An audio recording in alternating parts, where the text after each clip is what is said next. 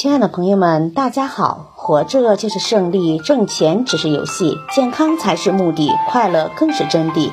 欢迎收听水晶姐姐讲故事。今天的故事名字叫《伟大的母亲》。上帝创造母亲时，他持续工作了六天。天使问：“你为何在母亲身上花这么多的时间？”上帝说。你注意他身上那些与众不同的材料了吗？他必须是完全可以承受风雨洗礼的。他靠剩菜残渣就能活下来。他坐着时，腿上的空间可以同时坐下三个孩子。他的亲吻可以让一切伤口愈合，无论是擦伤的膝盖还是受伤的心灵。他有六双手。天使十分惊讶。六双手，这怎么可能？你知道，他时常要拿很多东西：装衣服的提包、盛食物的炊具、新鲜的蔬菜、水果、肉类，还有一些破旧的小玩偶。当然，还要抱几个孩子。哦，除了这些，母亲还必须有三双眼睛。上帝接着说。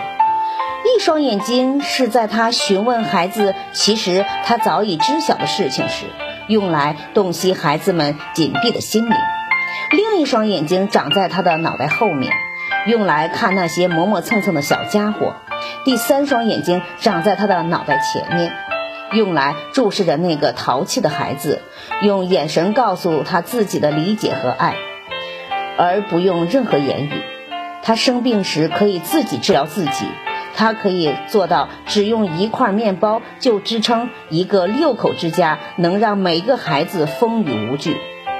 天使凑近了些，摸了摸女人，说：“她怎么这么软？”“是的，她很柔软，但确实已经够坚硬了。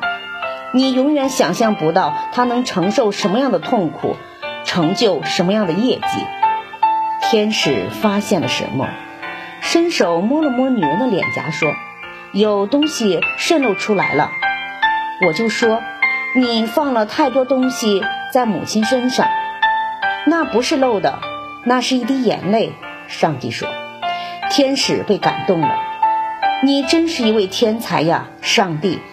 你为母亲考虑的一切，你甚至为她创造了眼泪，真的。”你每件事情都做得完美无瑕，母亲真是太神奇了，太伟大了。上帝看着天使，笑着说：“恐怕你又错了。